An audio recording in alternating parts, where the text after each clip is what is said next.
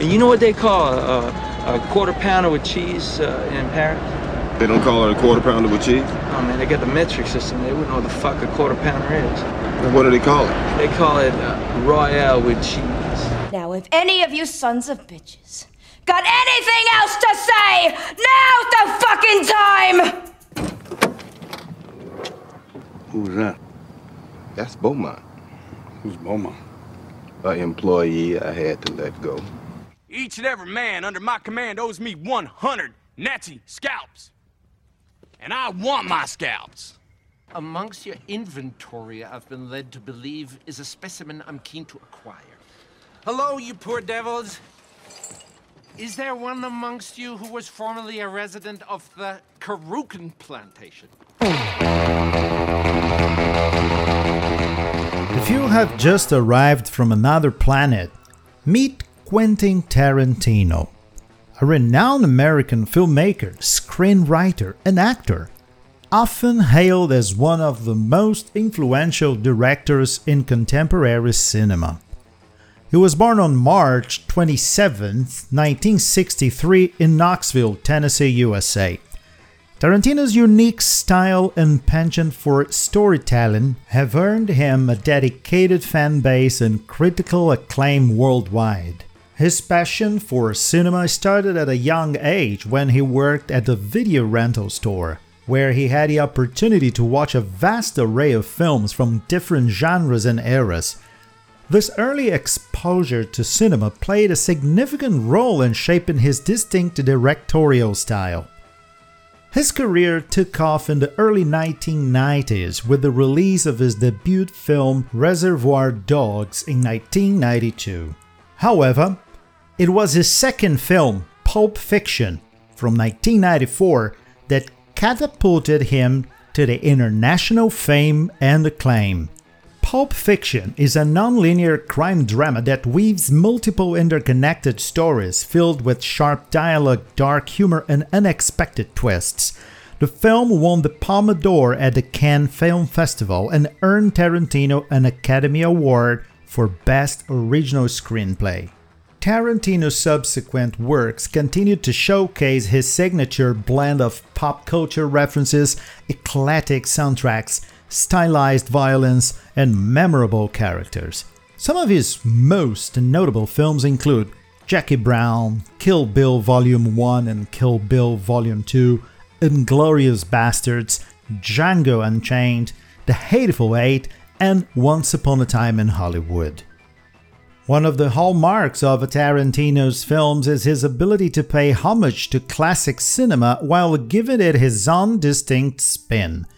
He often draws inspiration from various genres such as spaghetti westerns, kung fu films, blaxploitation, and crime dramas, resulting in a unique cinematic experience that blends old and new.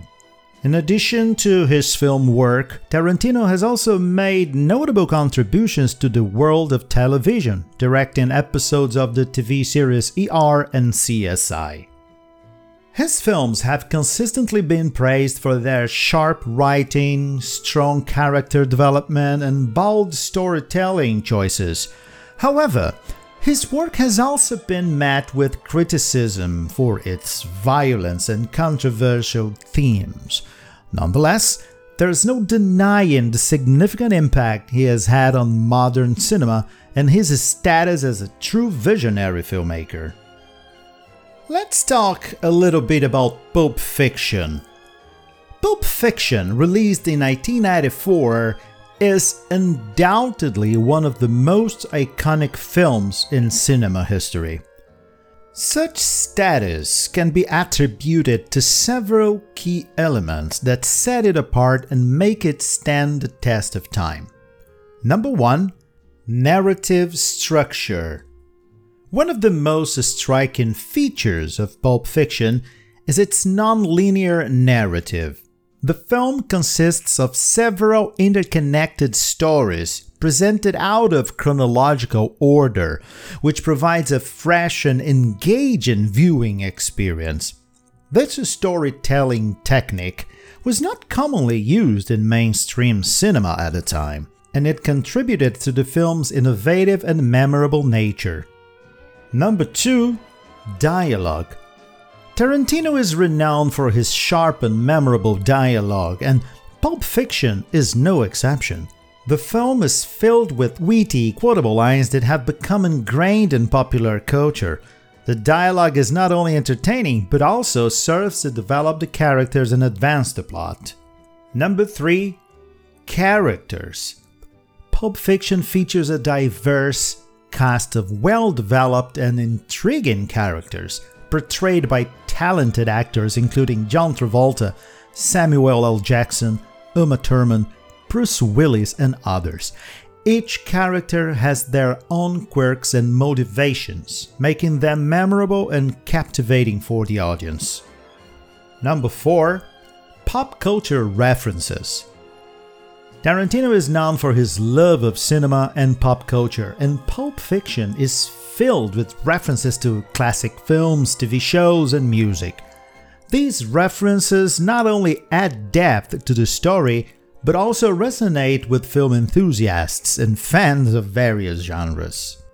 Number 5 Soundtrack The film's soundtrack is a mix of surf rock, soul, and rhythm and blues, which complements the on screen action and contributes to the film's distinctive atmosphere. Tarantino's keen ear for music selection has been a hallmark of many of his films. Number 6 Violence and dark humor. Pulp Fiction is known for its stylized violence and dark humor, which adds an edgy and subversive tone to the narrative. Tarantino's ability to blend violence and humor in a way that feels both shocking and entertaining has been a defining characteristic of his work. Number 7. Critical acclaim and awards. Pulp Fiction received widespread critical acclaim upon its release and went on to win the Palme d'Or at the Cannes Film Festival. It also earned seven Academy Award nominations, including Best Picture, and won the Best Original Screenplay Oscar for Tarantino and Roger Avary.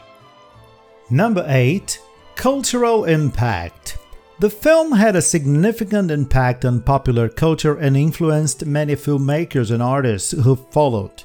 It revitalized the career of John Travolta and introduced Samuel L. Jackson to a wider audience, further solidifying their status as iconic actors.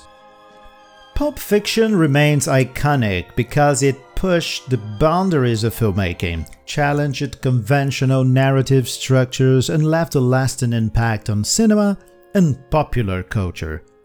Its blend of unique storytelling, unforgettable characters, and Tarantino's signature style has cemented its place as a classic in the world of filmmaking. I love Pulp Fiction, but it's not my Tarantino's favorite. My favorite is Inglourious Basterds, a masterpiece from start to finish. And what about you? Do you have your favorite Quentin Tarantino movie?